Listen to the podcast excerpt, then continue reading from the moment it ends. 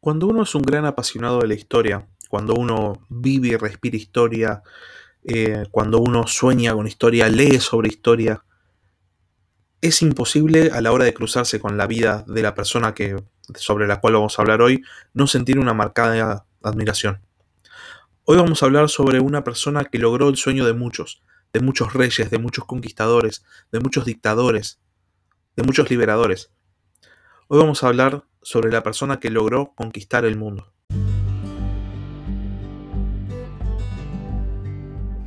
Buenas noches, sean bienvenidos una vez más a la Barba Roja de Barba Roja, un espacio para hablar sobre curiosidades de la historia. La vida de Alejandro III de Macedonia empieza como todas las vidas de los grandes sujetos de la historia, con un presagio. Se dice que el día de su nacimiento hubo tres victorias para el reino macedonio. Esto, obviamente, para un rey belicoso como era Filipo, no podía ser un mejor augurio y no podía destinar una mayor grandeza.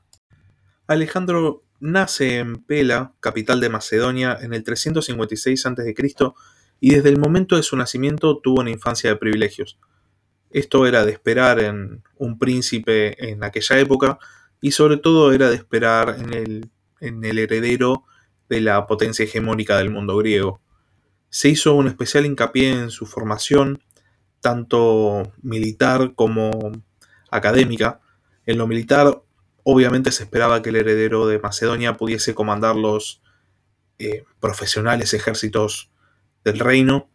Y en el área académica cabe destacar que no se escatimaron gastos en su educación y que uno de sus mentores durante gran parte de su vida fue el filósofo Aristóteles.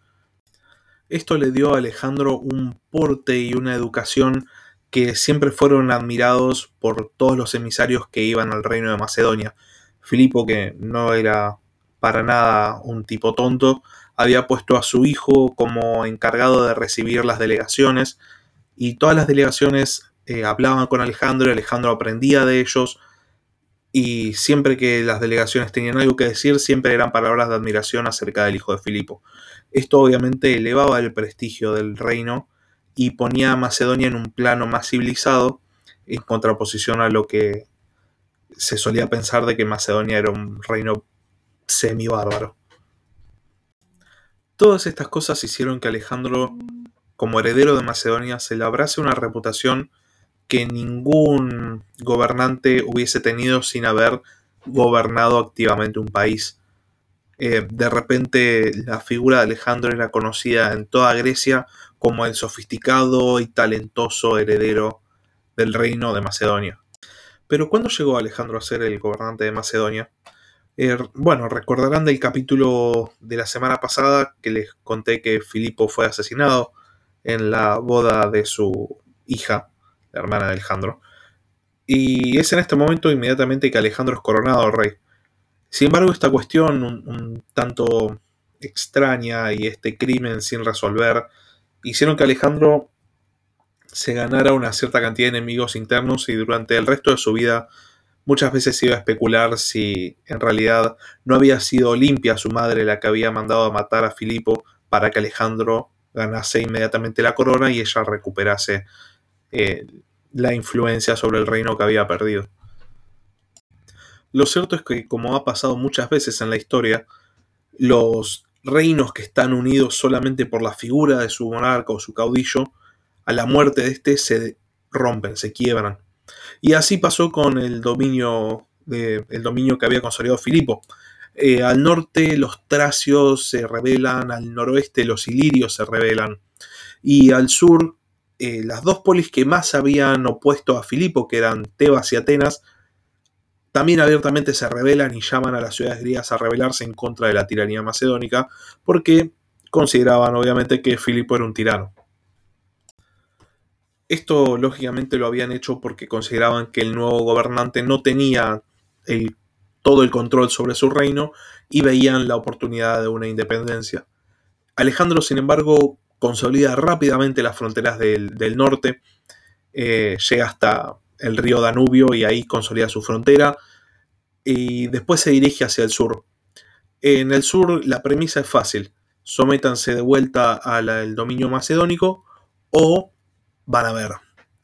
Tebas decide no someterse y presentar batalla. Alejandro asedia la ciudad, logra capturarla y como muestra de lo que pasaba si te rebelabas contra Macedonia, la destruye. Esto da el mensaje buscado y el resto de Grecia se va a pacificar automáticamente. Una de las cosas que Alejandro hace, demostrando que tenía la misma habilidad política que su padre, es visitar el oráculo de Delfos, donde vuelve a poner al mando a la Pitia, que los atenienses habían depuesto, y la Pitia le da, obviamente, una predicción afín al gobernante macedonio. Ya con toda la Hela de pacificada, decide seguir con el plan original de su padre, que es invadir el imperio persa. Para esto junta un ejército compuesto de griegos, tracios, peonios, ilirios, macedonios, y cruza por el Helesponto, donde, cerca de donde hoy en día estaría Estambul. Y al invadir el territorio ya persa, la premisa es sencilla. Las ciudades que se sometan van a ser respetadas, todas las poblaciones que se sometan van a ser respetadas, las poblaciones que decidan pelear contra el ejército de Macedonia, bueno, se tendrán que hacer cargo de la decisión que tomaron. Al poco tiempo de entrar en el imperio persa, Alejandro se enfrenta por primera vez a uno de sus más grandes enemigos a través de su vida, que se llamaba Memnón de Rodas. Memnón de Rodas había sido nombrado sátrapa por el gran rey y era uno de los miles y miles de mercenarios griegos o inclusive ciudadanos griegos que tenía el imperio persa. Eh, ellos se enfrentan en la batalla del Gránico, y Alejandro lo derrota. Una vez que lo derrota, el paso o la entrada en la región que se llama Jonia estaba totalmente abierto y las ciudades griegas de, la, de Jonia, que estaría en la costa oeste de la actual Turquía, eh, lo reciben como un libertador. Lo interesante de, de toda esta cuestión es, para empezar, la abrumadora superioridad numérica que los persas tenían por sobre los macedonios. Eh, algunas fuentes dicen que son 5 a 1 en cada batalla, otras fuentes dicen que son 8 a 1, 9 a 1, 10 a 1. Y la cuestión es que eran muchas más tropas que las tropas macedonias que habían cruzado el Helesponto con 40.000 soldados. 40.000 soldados para conquistar un, un imperio enorme, enormemente extenso. Y la otra cuestión interesante es que ante esta primera avanzada sobre Jonia, Alejandro decide, mm, digamos, volver a darles a las ciudades griegas de Jonia el,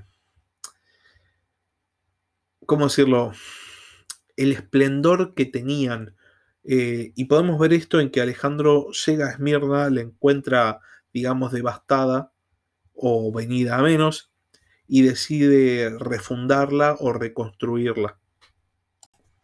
Una vez que terminó de liberar o, conquistar, depende cómo lo queramos analizar, eh, todas las ciudades griegas que se encontraban en Asia Menor, o sea, en la costa de lo que hoy en día sería Anatolia, Alejandro decide pasar el invierno en una ciudad en el centro de lo que hoy en día sería Turquía que se llamaba Gordión. Gordión había sido la capital del antiguo reino frigio. Eh, Frigia había sido un reino antiguo pre-persa y en su interior tenía un templo y dentro del templo un carro y dentro del carro un nudo, el famoso nudo gordiano. Eh, este nudo tenía una, una leyenda, una... Sí, podríamos decir una leyenda, casi una profecía, que decía que aquel que lo pudiese desatar estaría destinado a gobernar Asia. Obviamente este nudo era imposible de desatar por medios normales.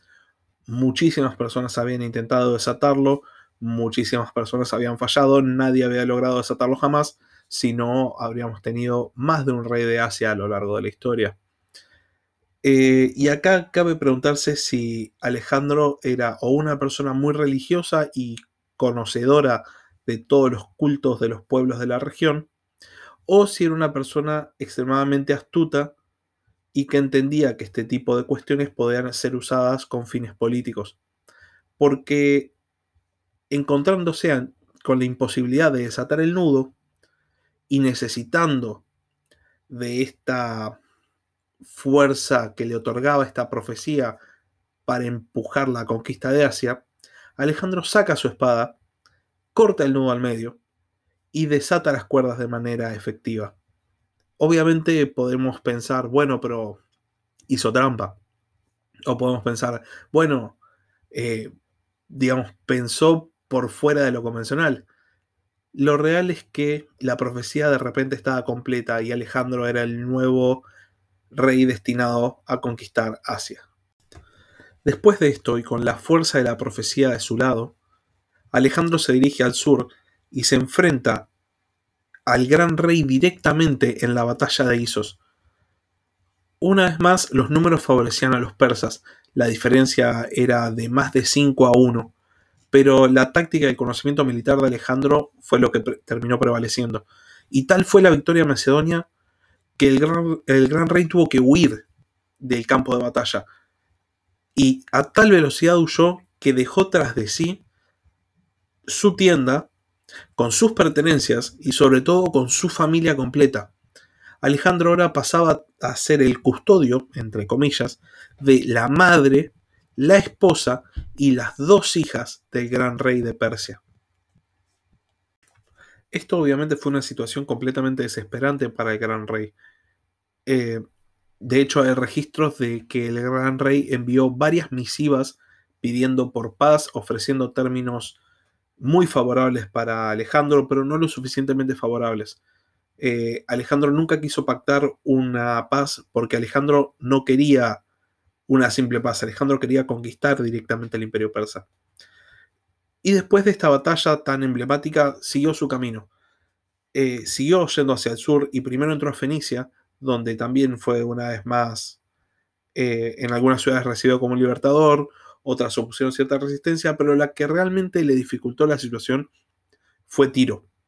Eh, es muy famoso el asedio de Tiro porque Tiro era una isla. Y aparte de ser una isla, Tiro era una potencia marítima como casi todas las ciudades-estados fenicias.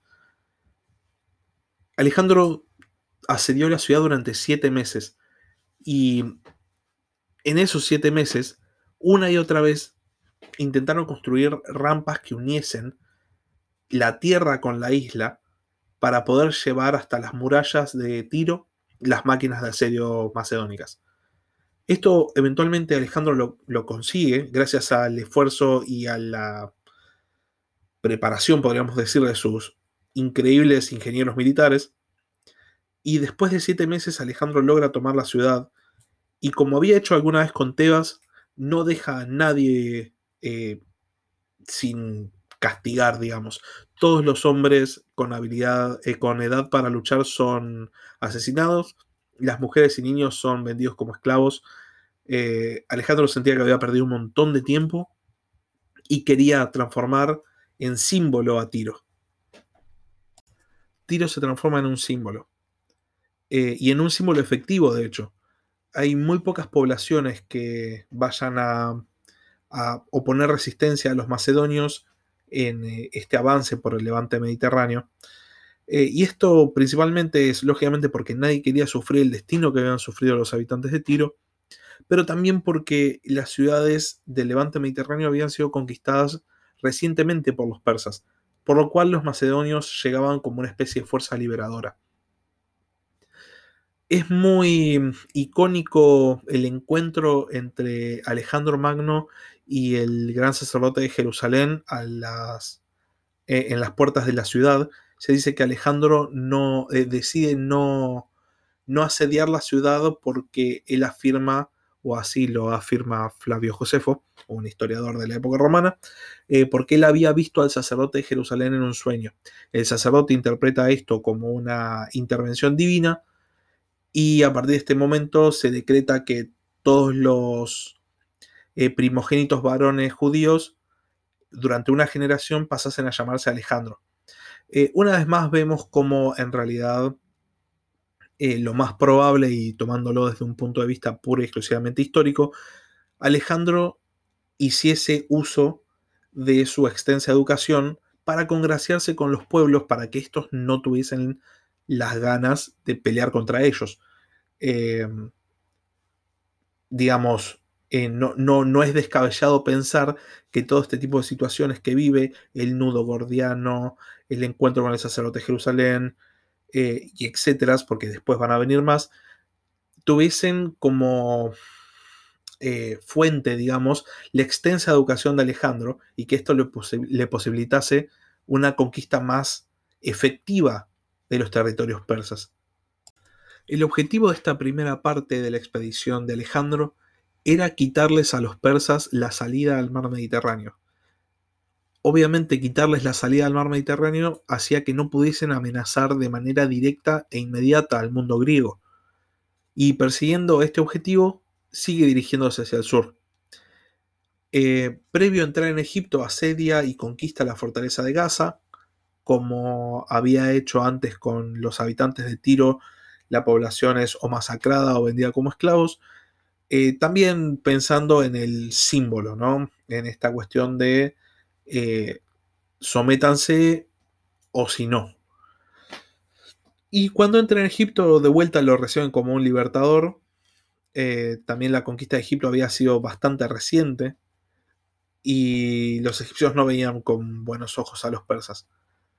Y una vez en Egipto, Alejandro hace uso una vez más de esta educación que tenía con fines de propaganda y se dirige a un lugar remoto en el desierto libio que se llamaba Sigua y era un oráculo. El oráculo de Sigua era uno de los centros religiosos más importantes de toda la región del norte de África, en especial del mundo egipcio. Eh, y es en este lugar que Alejandro es declarado como hijo de Amón. Amón era el principal dios egipcio y era identificado como Zeus por los griegos, por lo cual eh, a veces se denomina Alejandro como hijo de Zeus Amón o hijo de Zeus. Eh, la cuestión es que esto, al margen de, la cuestión religiosa, donde Alejandro pasaba a ser el hijo de una divinidad y por ende una divinidad en la tierra, eh, también tenía un fin político muy particular. Los egipcios consideraban que el hijo de Amón era el legítimo faraón. Por ende declaran Alejandro como el legítimo faraón y gobernante de Egipto. Esto una vez más nos hace entender la visión política que tenía eh, Alejandro. Eh, la utilización de las tradiciones locales con fines políticos eh, posibilita que las conquistas a veces no sean militares, sino sean culturales. gran parte del imperio de Alejandro se va a consolidar bajo esta premisa de mantener la cultura del conquistado. La declaración del oráculo de Siwa tenía un fin político muy específico, que era permitir al rey macedonio acceder al título de faraón, cosa que no podría haber hecho de cualquier otra manera. Alejandro, sin embargo, empezaba a interpretar su papel divino cada vez con mayor convicción. Solo tres años antes, la simple mención del imperio persa habría hecho que cualquier griego de cualquier ciudad o región temblase imaginando horrorizado la innumerable cantidad de soldados de los cuales disponía el gran rey. Solo tres años después, el imperio persa estaba completamente de rodillas. El gran rey pedía una paz a cualquier precio y Alejandro se negaba completamente a otorgarle ese beneficio, sabiéndose futuro conquistador de toda Asia. Ahora, la pregunta es, cómo modificó la relación entre Alejandro y sus soldados, la relación entre Alejandro y sus amigos, la adopción de todas estas costumbres que los griegos consideraban tan orientales. ¿Estaban ellos de acuerdo con el proyecto del conquistador macedonio de unir a los pueblos? Esto lo vamos a ver la semana que viene, cuando hablemos y veamos cuál es el límite de la voluntad humana.